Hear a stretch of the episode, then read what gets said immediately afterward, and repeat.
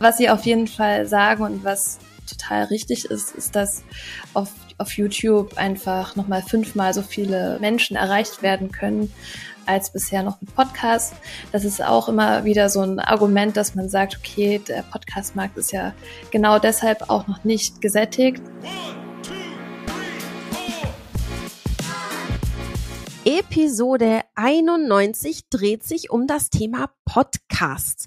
Wir sprechen über die Trends, die im Podcast-Marketing gerade so aktuell sind. Wir sprechen darüber, worauf du aufpassen musst, wenn du selbst einen Podcast hast oder machen möchtest. Und ich sag's gleich mal vorweg, bevor wir es jetzt so während des Podcasts noch 10 bis 20 Mal sagen. Alles, was wir so erwähnen, also tolle Podcast-Beispiele, ähm, irgendwelche spannenden Studien, was auch immer da so kommen mag, verlinken wir euch natürlich alles in den Show Notes. Und wer macht das so? Das bin zum einen ich, die Sarah, Sarah Jasmin Hennessen und mit mir hier ist der Patrick.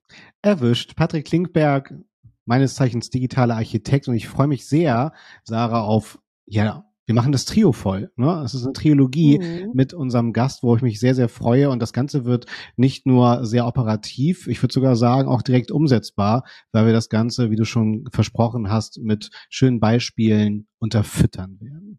Und wir haben eine Expertin rund um das Thema eines auditotiven Formats, Podcasts, die liebe Anna-Maria Herz. Fantastisch, dass du wieder da bist. Für die, die die letzten beiden Episoden, warum auch immer, verpasst haben. Wer bist du und warum liebst du, was du tust? Hi Patrick, vielen Dank für die Anmoderation.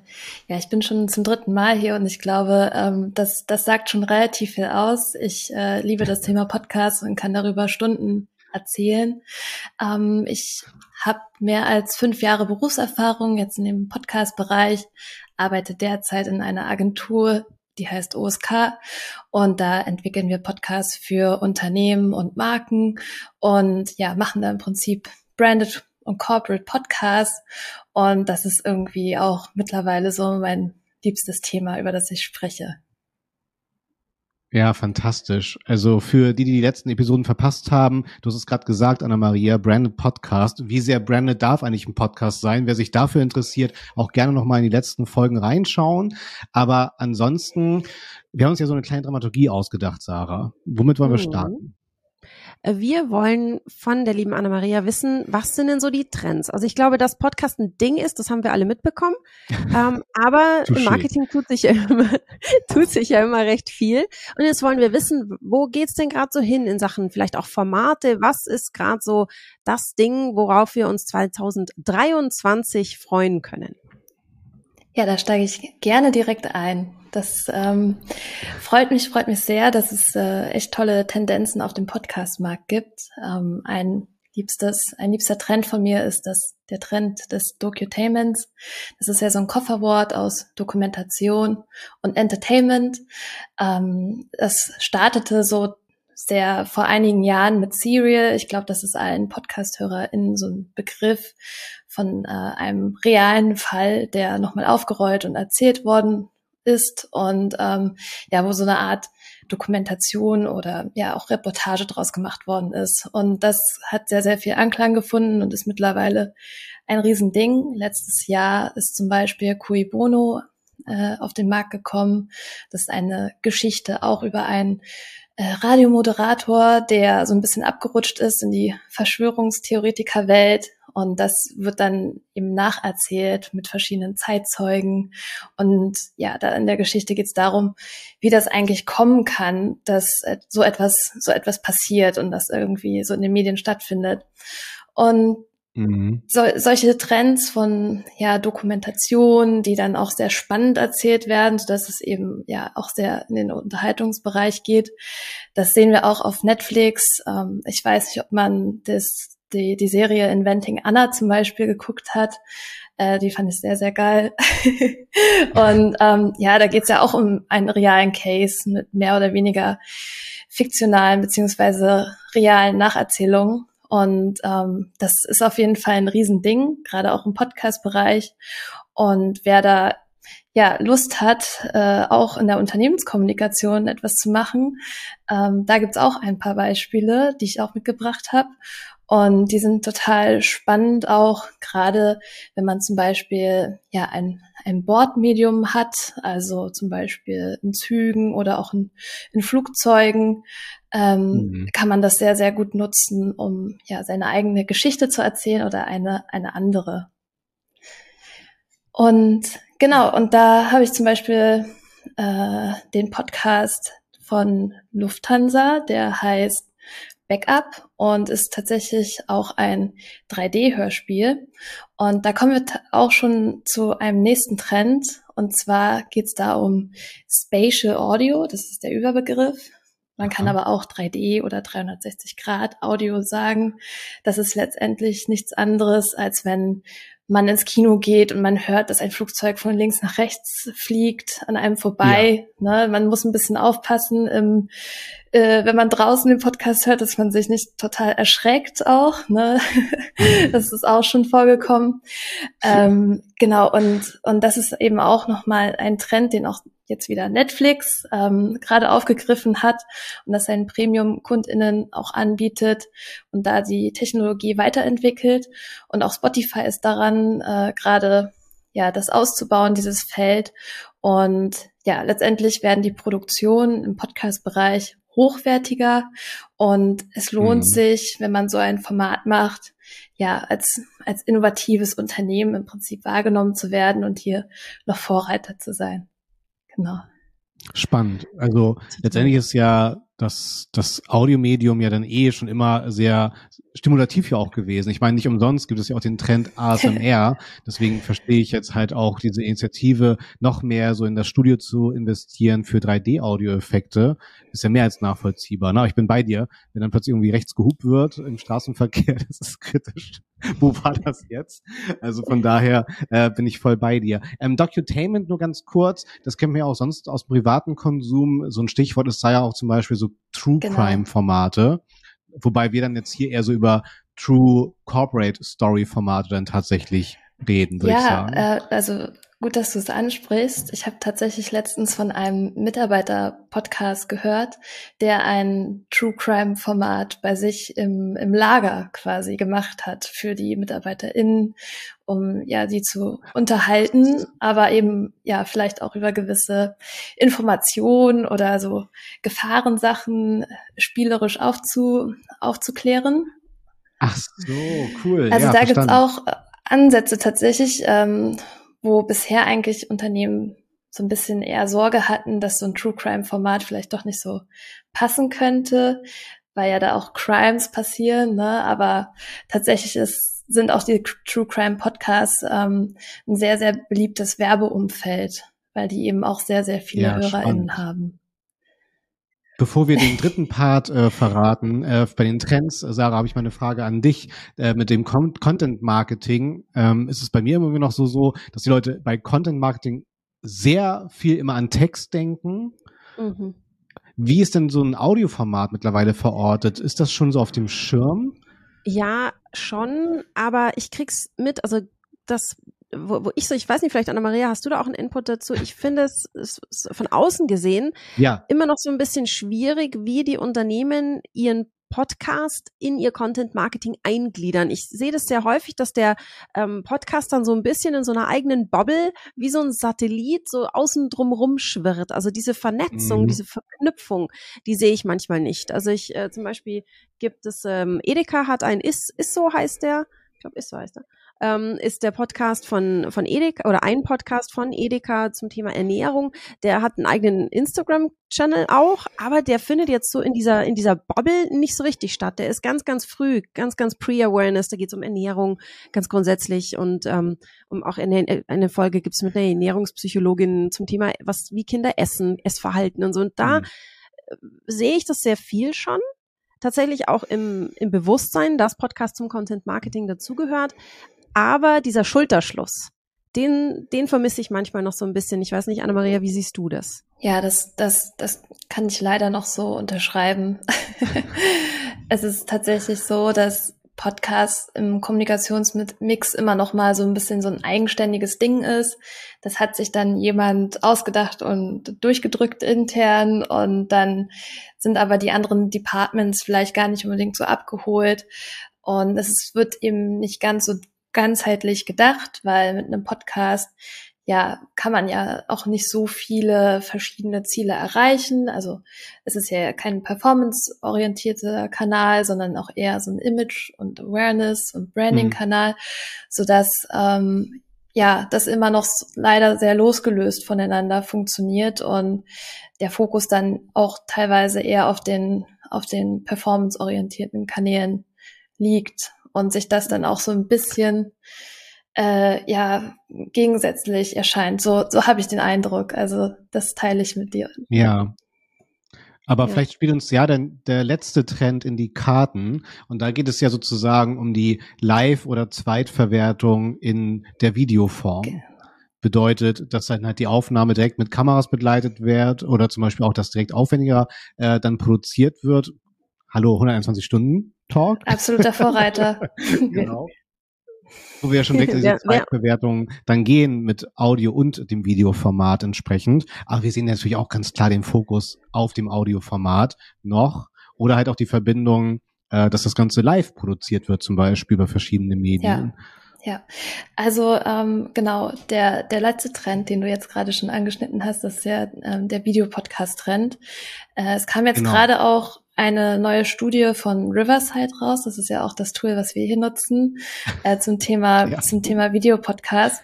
Und ich war äh, ganz überrascht, weil da stand drin, dass 85 Prozent der, der Unternehmen, die Sie befragt haben, Video benutzen. also ist eine gute ja, Zahl. ja, müsste man noch mal gucken, wie genau äh, da die Befragung stattgefunden hat. Total. Ähm, aber was Sie auf jeden Fall sagen und was total richtig ist, ist, dass auf, auf YouTube einfach nochmal fünfmal so viele Pod, äh, Hörer im Prinzip oder Menschen erreicht werden können als bisher noch mit Podcasts. Das ist auch immer wieder so ein Argument, dass man sagt, okay, der Podcastmarkt ist ja genau deshalb auch noch nicht gesättigt. Da ist noch ganz viel Potenzial nach oben. Aber wenn man natürlich ein Video zu seinem Podcast mitproduziert, kann man, kann man somit auf beiden Kanälen seine Reichweite erhöhen und ja, bietet es einfach an unterschiedliche Nutzungstypen auch nochmal mehr an. Ähm, und ja, insofern ist das ein großer Trend, der jetzt ähm, ja von verschiedenen PodcasterInnen ausprobiert wird. Zuletzt habe ich zum Beispiel Baby Gut Business, äh, der Podcast von Ann-Kathrin Schmitz, die ähm, hat Video für sich ausprobiert meinte auch, mhm. es sei ähm, ja sehr sehr aufwendig gewesen und hat viele Learnings dadurch generieren können. Ich glaube, die hat das aber auch gleich sehr sehr sehr, sehr aufwendig und gut gemacht. Ähm, sah super schick aus. Ähm, ich weiß nicht, ob hier einige HörerInnen äh, den Podcast Call Her Daddy von Spotify zum Beispiel kennen. Also Spotify hat ja auch einige Formate, auch mit Videos. Mhm. Und das sind immer ganz tolle, aufwendige Produktionen, ähm, wo verschiedene Kameraeinstellungen und so dazugehören. Und das ist auch toll anzugucken, wenn man da dann die spannenden Promis äh, sieht und ja, also insofern ist, ist Videopodcast aber auch eine Möglichkeit, ähm, indem man einfach ein Standbild hochlädt. Das ist quasi die, die, so, die Quick and Dirty ja. Variante geht aber auch. Mhm. Ähm, Im Zweifel ist das auch nochmal ein, eine gewisse Barrierefreiheit, wenn man da Untertitel nochmal anstellen kann. Total. Und es ist im mhm. Prinzip einfach ja eine, eine Sichtbarkeit auf dieser großen Suchmaschine auch, ähm, die man durch ein durch einen Videopodcast im Prinzip hat, nochmal für seinen eigenen Podcast. Total. Also das habe ich auch privat Aspekt. beobachtet. Ähm, es gibt ja, Entschuldigung, sage nur ganz kurz, zum Beispiel ähm, Streter Bender Streberg als Podcast und die waren immer lange mit sich am Ringen, wie verbinden sie Audio mit Video, hatten dann halt auch diese Standbild-Variante auf YouTube und sind jetzt aber tatsächlich in das Finale gegangen, wo ja auch dein Trend hin zeigt, das Ganze einfach direkt per Video aufzuzeichnen und dann halt auch genauso auditiv zu verwerten, dann halt, ja. Entschuldigung, Sarah. Überhaupt nicht. Ich habe nur, ich habe nur Anna-Maria bestätigt, dass sehr häufig diese Suchfunktion, dieses Suchmaschinenthema bei YouTube noch unterschätzt wird und Stimmt. dass das natürlich ein Riesending ist, ähm, dass man halt einfach noch Suchvolumen nutzen kann für seinen Podcast, wenn man ihn auf YouTube stellt. Ähm, Anna-Maria, wir haben jetzt von dir gehört, so die Trends und was sich da so ein bisschen abzeichnet ist, dass viele Podcasts, wie auch unserer, sind ja so Interviewformate, wo wir nicht so viel skripten. Wir gehen in die Vorkonzeption, wir besprechen, worüber wir sprechen und dann reden wir einfach los und schauen, was passiert. Ähm, die Formate, die du ja jetzt genannt hast, sind ja so ein bisschen produziertere Formate, vorab getextete Formate. Und da würde ich gerne mit dir so ein bisschen hin. Wenn ich mir jetzt überlege, ich will einen Podcast eben nicht im Interviewformat, sondern wirklich, was ich, wo ich vorher ein Drehbuch schreibe, worauf muss ich denn dann aufpassen? Was sind so die Grundregeln, für gute Podcasts, Podcast-Texte auch? Ja, äh, gerne. Also es kommt natürlich bei dem, bei dem Drehbuch nochmal so ein bisschen an, ob man sich da jetzt eine komplett fiktive Geschichte ausdenkt oder ja eine äh, eher in die Reportage oder in das Feature geht, wo man eben ja, sich einen roten Faden überlegt und dahingehend seine, seine Szenen aufbaut äh, mit den InterviewpartnerInnen, die man hat. Ähm, Gerade wenn man so ein Skript schreibt, also Schreiben für Sprechen, ist es wichtig, dass man kurze Sätze schreibt. Also man spricht einfach ganz anders als, als das, wie wenn man einen Text, einen schönen Text schreibt. Ähm, das ist einfach ein ganz anderes Gefühl. Und ähm, Genau, insofern ist der eine wichtige Punkt schon mal kurz auf den Punkt zu kommen. Und ähm, das Wichtigste zum Beispiel auch im ersten Satzteil zu, zu nennen. Ähm, also da, da gibt's auch, da gibt's auch ein paar Beispiele. Soll ich mal, soll ich mal eins nennen? Ja, gerne. äh, klar. Genau, ich habe ich hab hier so einen kleinen Spickzettel. Also ich lese mal vor. ähm, ein Beispiel. Meiner Vermutung nach werden in der nächsten Festivalsaison definitiv mehr hochkarätige Künstlerinnen und Künstler auftreten. So, das ist jetzt erstmal ja eine okaye Aussage, aber viel spannender ist es eigentlich, wenn man so sagt. Mehr hochkarätige Künstlerinnen und Künstler, das ist meine Vermutung für das nächste Festivaljahr. Und ähm, dass man einfach diese, dieses Wichtige voranstellt, und ähm, das war jetzt tatsächlich auch ein ziemlich langer Satz. Ne? Also am liebsten solche Verbindungswörter wie und oder einfach rausstreichen. Oh, oh. Und dann kann man auch viel besser atmen zum Beispiel, wenn man das abliest, so einen Text. Ähm, für die, für die ModeratorInnen macht man es da deutlich leichter. Und was auch ganz wichtig ist, ist zu schreiben im Aktiv und nicht im Passiv. Äh, hier hätte ich auch noch mal ein Beispiel. ja, gerne. ähm, also das Passivbeispiel. Dem Tischler wurde der Prozess gemacht, da man ihn vorwarf, er hätte wiederholt seine Auftrags Auftragszusagen nicht wie versprochen einhalten können. Merkt man, also merke ich jetzt auch schon, es ist nicht so leicht vorzulesen. Ja, ja. ähm, dann jetzt fürs Hören. Der Tischler musste vor Gericht. Er habe zu spät geliefert. Immer wieder. Das warfen ihm die Dorfbewohner vor. Also, dass man eben auch genau weiß, okay, was ist denn da jetzt wirklich passiert, wer beschuldigt wen und ähm, einfach so klar und konkret wie möglich seine, seine Sätze zu formulieren. Und dann ist es auch ja. viel leichter zu konsumieren, so ein, so ein Hörspiel, weil wir müssen ja auch ähm, nochmal beachten, man hat die visuelle Ebene meist nicht dazu, so dass man ja, das auch nicht, nicht so schnell aus dem, aus dem Kontext äh, versteht, wenn man nur mit einem Ohr vielleicht hinhört. Finde ich aber gerade ganz spannend, weil ähm, da rennen Sarah und ich auch immer hinterher, so Stichwort Flash-Index, also wie Thomas Mann-esk darf ein, ein Content-Piece sein, in wie vielen Schachtelsätzen und wie umständlich machst du deine Formulierung, das finde ich gerade ganz spannend. Also auch was wir generell schon ja hier gelernt haben in Sachen Videodrehbücher, die wichtigsten Informationen voran, dann aber auch äh, kurze, knackige Sätze, das kommt mir tatsächlich bekannt vor und spielt uns natürlich unglaublich in die Karten, ist ja auch tatsächlich immer ein gutes eigenes Training. Ne? Also ich nehme hier gerade auch viel mit für unser Format. Aber nur, dass ich das verstehe, Anna-Maria, weil du jetzt auch gerade so ein bisschen vom, vom Skript ja. redest. Ähm, ist es, was ist denn ratsamer oder stellst du sogar eher fest äh, in deinem Businessbereich rund um Corporate Podcasts, dass Unternehmen da doch eher sagen, komm, lass uns das mal ein bisschen skripten, damit wir auch natürlich die kontrollierende Hand drauf haben? Ja, natürlich. Patrick. Okay. äh, ja, verstanden. Ja, aber das finde ich spannend zu ja. wissen, weil ansonsten, wenn du ja so Privatpodcasts hörst, sind das ja immer zwei, drei Personen, die am Tisch sitzen und einfach, einfach labern. Ja.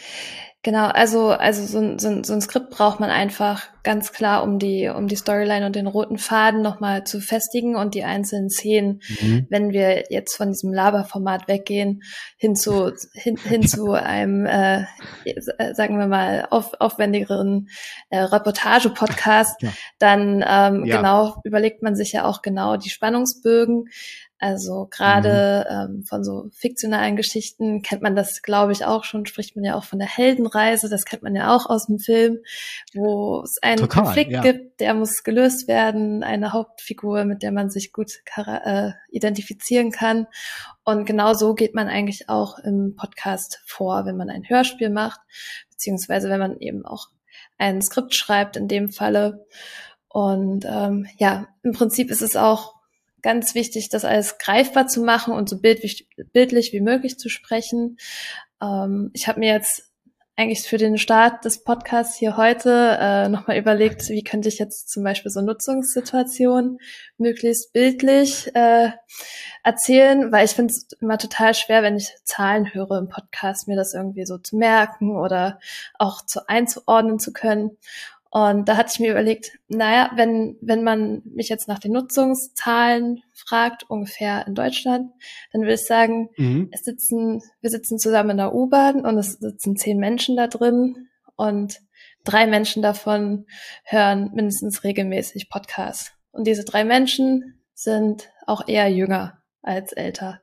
Mhm. und ich finde, dann kann man sich das so bildlich schon viel besser vorstellen, äh, als, als wenn man dann irgendwie 30 Prozent hört, zum Beispiel. Mhm. Finde ich cool. Also sind, ich, ich liebe ja eh Metaphern. Ja, genau. Und von daher verstehe ich das. Also das halt wirklich so greifbar zu, zu beschreiben oder vorstellbar zu machen dann tatsächlich, dass sich so ein Bild formt. Okay, ja, verstanden. Mhm. Das ist immer so diese Umrechnung in Fußballfelder. Ja, richtig, genau. Das kann man so, von Galileo kennt man das, so groß wie fünf Fußballfelder. Sehr gut. Ja, total drei Kreuzfahrtschiffe aufeinander gestapelt. Ja, genau. Ja, genau. ja guter Punkt. Aber auch gerade, weil es ja auch so relatable ist, ne? Gerade wenn du es so beschreibst, Anna-Maria, ne? Mit den, äh, in den Öffis sein und dann sind da zehn Leute und drei davon könnten genau deinen Podcast hören. Ja. Ne? Also das finde ich schon cool. Verstanden. Mhm. Aber äh, in Sachen Aufwand, schwingt da jetzt schon so ein bisschen, okay, ich brauche auf jeden Fall Copyright-Ressourcen oder ja. ich brauche halt wirklich gute Autorinnen, die mir halt das in der Lage sind, halt auch zu, zu, zu, zu skripten dann letztendlich. Ja, ne? definitiv. Also so ähm, alles ist aufwendiger als ein, als ein Interview-Podcast, äh, ein Talk. Nein, also es ist ein, ein Interview-Podcast hat auch absolut seine Berechtigung. Aber wenn man eben Danke. ein, äh, äh, ein, ein Feature machen möchte mit vielleicht mehreren ExpertInnen, die da zu Wort kommen, aber vielleicht auch in nur kurzen O-Tönen und ja, man, man sich einem Thema nähern möchte, ähm, was verschiedene persönliche Blickwinkel hat, aber auch ähm, ja einfach einfach ein bisschen aufregender mit Sounddesign erzählt wird mhm. äh, und eben die sogenannten Spannungsbögen noch mit einbaust. Ähm, wenn man vielleicht auch ein serielles Format produziert, dass man am Ende einen Cliffhanger einbaut, dass man auf jeden Fall nochmal weiterhören möchte. Ähm, all das braucht eigentlich ja Ressourcen und das sind dann meistens AutorInnen beziehungsweise ja RedakteurInnen, die dann äh, ja daran sitzen, erstmal ein, ein Konzept für so einen roten Faden gemeinsam entwickeln. Also da bin ich dann auch dabei als quasi eher Executive Producerin, die alles zusammenhält und ähm, da einen guten äh, Austausch mit allen Parteien hat, ähm, in der Produktion als auch in der Postproduktion. Und da entwickeln wir dann gemeinsam mit dem Kunden äh, ja so ein so einen roten Faden, schlagen was vor, feilen daran. Dann führen wir, ähm, dann recherchieren wir ja, die, die Podcast-Gäste interviewen die, nehmen das auf, schneiden das, gießen das in eine Storyline, also beziehungsweise ja. über, also hören uns das dann an, was die letztendlich gesagt haben, was zueinander passt, äh, was man gut in Szenen aufteilen kann. Und das ist schon äh, sehr, sehr aufwendig, kann man sagen. Und dann nochmal die Postproduktion, wo ja dann auch verschiedene atmosphärische Sounds dann dazugehören, damit man das einfach nochmal ein bisschen greifbarer macht ähm, ja, ist das, ist das schon deutlich aufwendiger. Ähm, wie ist denn so deine Erfahrung? Wie viel Podcast-Produktionen finden in-house statt? So geschätzt oh, einfach. Ja. Und wie viele ähm, werden, also das, was du gerade beschrieben hast, kann ich mir schwer vorstellen, dass man das so schnell aus dem Boden stampft. Eine ganze genau. Abteilung ist ja, wäre ja mhm. das im Prinzip. Aber so, hast du da so ein, so ein Bauchgefühl oder vielleicht sogar eine Zahl für uns? Wie viele Podcasts werden in-house produziert und wie viele werden an professionelle Agenturen gegeben? Also ich habe nur ein Bauchgefühl oder eine Schätzung und da würde ich sagen, es ist 50-50. Äh, äh, mittlerweile produzieren sehr viele Unternehmen auch in-house ihre Podcasts und ähm, haben da freie MitarbeiterInnen oder eben auch aus, äh, aus der HR, aus der Personalabteilung, wo zum Beispiel auch viele interne Podcasts oder Mitarbeiter-Podcasts selber produziert werden. Und ähm, ja, aber sobald es eigentlich zu so einem eher aufwendigeren Format äh, kommt, beziehungsweise auch vielleicht auch hochrangigere Gäste im Sinne von, von Reichweite und der Kommunikation mit den einzelnen Managements, dann, dann werden meistens Agenturen eingeschaltet, beziehungsweise wenn eben gar keine Ressourcen gerade da sind, werden sowieso Agenturen nochmal wichtiger an dem Punkt. Ähm, aber ja, also so ein, so ein Storytelling-Format, ähm, da, da muss man schon ein paar Radioexperten von früher oder ja. so in seinen eigenen Reihen sitzen haben, damit das auch wirklich gut wird. Ja, das glaube ich. Also wir haben ja jetzt hier immer wieder unseren Trick mal auf den Jobportalen zu schauen, wie viele Vakanzen gibt's denn gerade in dem Bereich. Und wenn man mal Podcast eingibt, also ganz generisch, gibt schon noch andere Varianten, wie das genannt werden könnte, aber sind gerade 215 offene Stellen. Und ich würde jetzt auch sagen, Anna-Maria, ich habe mal so grob überscrollt jetzt gerade mal, äh, auch 50-50, sowohl Unternehmensseite als auch Vermarktungsseite oder Agenturseite in der Produktion dann tatsächlich. Also ähm, und ja, das wird auf jeden Fall mehr werden. Und wenn es dann halt auch weitergeht, Podcast, Videocast, Webcast, wie auch immer dass du das dann nennen möchtest, in entsprechenden Content-Formaten, die ja auch, na, wieder, Sarah, dem Content-Marketing natürlich zugute spielen. Weil den Content, und das fand ich halt wichtig, dass vernünftig mit zu verknüpfen, mhm. sehe ich halt auch noch ein Riesenpotenzial auf jeden Fall. Ich, ich sehe da auch so ein bisschen diese Evolution, die wir auch ganz grundsätzlich im Content Marketing gesehen haben. So, mhm. das erste war ja so Blogs. Ja. Stimmt. Die ersten Firmen, so die erste, die, die, die First Mover im Content Marketing waren dann Unternehmen, die einen Blog hatten. Und dann kam mal noch so ein Facebook-Profil dazu. Und dann irgendwann mal ging es mal los zu sagen, okay, was machen wir mit dem Kram eigentlich? Ja. Und daraus wurde ja dann irgendwann mal das Content Marketing, dass man sagt, man bloggt jetzt nicht mehr nur, um zu bloggen, damit der Chef was zu sagen hat, sondern man will jetzt da irgendwie ein Konzept draus entwickeln. Und so ein bisschen mhm. fühlt sich das beim Podcast im Moment so an, so als würden wir jetzt vor dieser Stufe stehen, zu sagen, okay, Format ist cool, Format gefällt uns. Ähm, ja, wir sehen Potenzial. Jetzt haben wir es ausprobiert. Jetzt haben wir es gemacht. Jetzt sehen wir, das passt zu uns. Und in dem Podcast-Universum passen unsere Zahlen auch. Und jetzt sollten wir anfangen zu sagen, jetzt gießen wir das in ein groß, größeres Konzept ein. Und jetzt machen wir das nicht nur so singulär für sich, sondern jetzt backen wir das ein in so ein komplettes Marketingkonzept. Ähm, und das führt mich auch noch zum weiteren Punkt, mhm. Anna-Maria, zum Thema, es funktioniert im Podcast-Universum für sich oder halt im kompletten Marketing-Kontext. Wie messe ich denn Podcast-Erfolg. Also ich kann zumindest vom, vom 121-Stunden-Talk sagen, von der Auswertung, dass die Kennzahlen ja jetzt im Vergleich zu dem, was man sonst aus der Webanalyse so kennt, da wird ja ein bisschen sparsamer damit umgegangen, was man so an Kennzahlen bekommt ja. über den eigenen Podcast. Wie messe ich denn Podcast-Erfolg? Gut formuliert. Ja, sehr gut formuliert. Also da bin ich manchmal auch noch ein bisschen traurig, was, was man so ähm, ausgespuckt bekommt an Zahlen. Aber es gibt ein paar und die, die verrate ich natürlich gerne.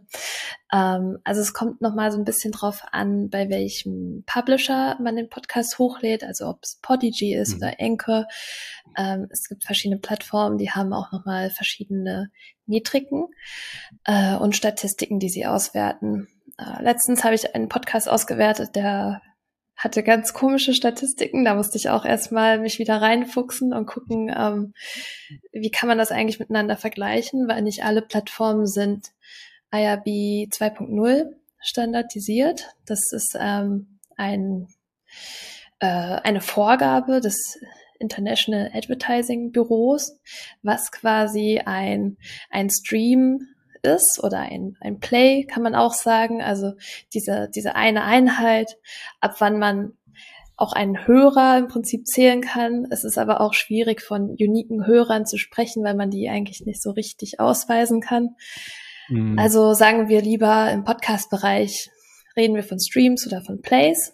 Da zählen aber auch wieder die Downloads mit rein, äh, weil man davon ausgeht, dass ein gedownloadeter Podcast ähm, auch gehört wird, beziehungsweise dann einfach existiert auf der Plattform und das wird gleich gewertet wie ein Stream. Und ein Stream hat, äh, es wird gewertet ab 60 Sekunden, äh, in denen der mhm. Podcast mhm. angehört wird. Genau. Und ähm, das bekommt man dann in einem ja, Interface mit ein paar anderen Zahlen, wie zum Beispiel in welchen Ländern der Podcast gehört wird oder ähm, ja natürlich auch über welchen Zeitraum ein Podcast gehört wird, ähm, mit welchen Apps und Produkten. Das ist, da frage ich mich immer noch so, für wen das eigentlich so sehr relevant ist, weil das ist auch eigentlich was, was, ja, was ich mir dann gar nicht so genau angucke, weil natürlich ist es interessant, ob Leute eher auf Apple oder auf Spotify den Podcast hören. Aber auch wenn ich ein iPhone habe, kann ich ja auf Spotify meine Podcasts hören. Ähm, Total. Insofern muss man auch so ein bisschen gucken bei den ganzen Statistiken, die man da bekommt, was man eigentlich überhaupt auswerten sollte oder sich anschauen sollte und was nicht. Also da gibt es auch ein paar, die quasi nicht so relevant sind, aber die wichtigsten Kennzahlen sind erstmal die Downloads und Streams. Ähm, genau, und dann gibt es noch auf verschiedenen Plattformen, zum Beispiel auf Apple oder auch auf Spotify, nochmal eigene Statistiken, die man sich dann auch nochmal angucken kann. Es ist leider noch nicht so ganz zentral alles. Also es wäre schön, es würde wahnsinnig viel Arbeit ersparen, wenn man sich mhm. einfach einmal irgendwo anloggt, einloggt und alles von allen bekommt. So ist es aber leider noch nicht, weil es einfach technisch noch nicht so richtig möglich ist und natürlich die Plattformen auch ihre Daten ja am, am liebsten ja auch für sich behalten. Und ähm, genau, da gibt es bei Apple und bei Spotify nochmal die sogenannte Retention Rate. Das lässt sich übersetzen mit der Durchhör Rate oder Quote und die zeigt einfach an, wie viele Leute den Podcast zu Ende gehört haben oder auch nur zu, vier, äh, drei Vierteln. Ähm, und das ist so eine, so eine Zahl, wo man ganz gut abmessen kann, okay, wie war denn die Aufmerksamkeitsspanne? Sind die Leute mhm. irgendwann abgesprungen? War es irgendwann zu langweilig? Muss ich vielleicht das nächste Mal mein Interview anders strukturieren oder meine meine Folge, mein Feature oder mein Hörspiel-Podcast? Ähm, oder wurden da zu viele Fremdbegriffe zum Beispiel er erzählt, dass die Hörer da ausgestiegen sind? Also das kann man sich quasi mit der Durchhörquote versuchen, ein bisschen zu erklären. Aber natürlich weiß man nie so genau, ob es nicht vielleicht auch einfach das Zeitfenster zu Ende war, wo die Leute gehört haben und dann einfach nicht mehr reingehört haben. Ich kenne das auch selbst von mir. Insofern, ja, muss man da vielleicht auch nicht immer so ganz so streng zu sich selbst sein. Ähm, genau, aber es ist natürlich eine Hilfe und eine interessante Zahl, die man sich da nochmal angucken kann. Mhm. Was ist mit den Reviews? Helfen mir die irgendwie etwas abschätzen zu können, auch bei möglichen Wettbewerbern? Ja, oder ist das schwer, gerade im Corporate-Segment zu sagen? Also ich muss ja zugeben, im Corporate-Segment ähm, sind das ja auch häufig MitarbeiterInnen, die die Reviews abgeben. ähm, vielleicht, vielleicht auch nicht. Ähm, aber nein, natürlich sagen, sagen Reviews auch total gut aus. Also einerseits wie, wie, wie die Bewertung von den Sternen ist, ob es fünf Sterne hat, mhm. ob das Format gefällt. Und andererseits kann man dann von außen auch noch mal ein bisschen reingucken. Wenn jetzt der Podcast nur 50, 50 Reviews hat oder vielleicht sogar 500, ähm, dann sind 500 mhm. auf jeden Fall schon sehr, sehr viel und sind ein Indiz Total. dafür, dass, dass das Ding wirklich gut läuft und viele HörerInnen hat. Ähm, aber die meisten würde ich mich jetzt mal so aus dem Fenster lehnen, haben eher so 50 bis 100 Reviews ungefähr. Ja. Und das, das ist eher dann im unteren Bereich dann vielleicht. Ähm, aber natürlich ist es interessant, wenn man da einfach nochmal von außen gucken kann. Äh, es, man kann von außen nicht in fremde Zahlen reingucken, das ist ja auch äh, schön, aber auch traurig. ähm, bei, bei Soundcloud ja. hatte man, glaube ich, noch, oder ich weiß auch nicht, ob immer noch, da konnte man die, die Abrufe, glaube ich, sehen. Ähm, das war auf jeden Fall ganz interessant immer. Patrick googelt schon parallel. Ja, ich bin äh, genau. Ähm, und natürlich bei YouTube sieht man das auch, ne? Ähm, wie viele Abrufe das sind. Ähm, ja, nur bei Podcasts nicht. Und da kann man natürlich auch noch mal gucken, ob seine WettbewerberInnen auf äh, YouTube sind und da vielleicht auch noch mal gucken, wie da das Format so performt. Ja, genau.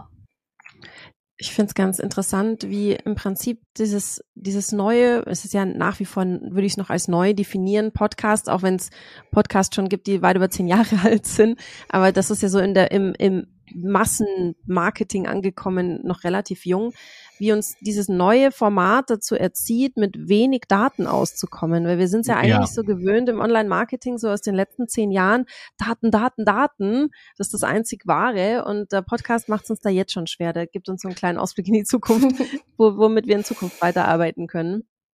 Ja, sehr, sehr spannend. Vielen, vielen Dank, Anna-Maria. Apropos Zahlen. Und apropos Bewertungen. Ihr hört es, ich, ich klaue dem Patrick gerade sein Outro aus unserem Talk, weil ich gerade die Überleitung so super schön finde. Liebe Anna-Maria, leg dir doch schon mal deine letzten Worte zurecht, bevor du deine letzten Worte bekommst, bitte ich alle, die jetzt zuhören und denen der Podcast gefallen hat, um eine Podcast-Bewertung. Ihr habt es gerade gehört, wie wichtig das ist. Fünf Sterne sagt uns, dass das toll ist, was wir da hier machen. Weniger Sterne sagt es uns nicht, aber damit können wir auch leben. Wir sind, was das angeht, schon selbstbewusst. Aber wir freuen uns natürlich über fünf Sterne Bewertungen. Das kannst du auf allen gängigen Podcast-Portalen, da sind wir unterwegs. Und wenn du sagst, boah, hier, ich habe gehört, hier Videopodcasts sind der letzte Shit. Ja, wissen wir. Wir sind nämlich auch auf YouTube zu sehen. Ihr könnt uns da nämlich auch dabei zuschauen. Und wir freuen uns sehr. Ich sage vielen lieben Dank, Anna-Maria, für diesen Ausblick in was sind so die Trends im Podcast-Marketing, worauf können wir uns einstellen und wenn wir als Unternehmen wirklich Eindruck machen wollen, welche Formate sind da gerade besonders im Trend. Vielen Dank dafür. Ich schicke alle lieben Zuhörerinnen und Zuhörer noch schnell zum Patrick, bevor die Anne-Maria ihr Outro bekommt.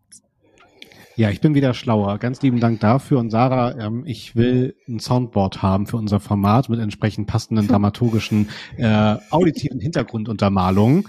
Ähm, ich find's klasse und tatsächlich auch nochmal sich selber bewusst zu schulen, zu trainieren. Wie kann ich die Worte richtig aneinander reihen? In welche Priorität bilde ich Sätze? Dass wir jetzt hier unser Format skripten werden, du hast ja auch gesagt, Interviewformate sind nochmal was anderes natürlich.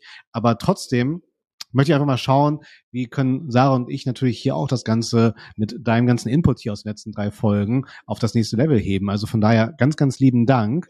Und wir freuen uns auf deine diesem Format würdigen abschließenden Worte? Ich weiß gar nicht, ob das so formatwürdig ist, aber ich wollte auf jeden Fall anbieten, dass jeder, ähm, der irgendwie Lust hat, sich nochmal mit mir auszutauschen, mir gerne auf LinkedIn schreiben kann. Und ähm, ja, ich mich immer, immer sehr freue, hier zu sein. Und ja, ich finde den Podcast wirklich, wirklich richtig gut. Und bitte lasst eine Bewertung da. sagt Anna-Maria Herz beim 121 Stunden Talk.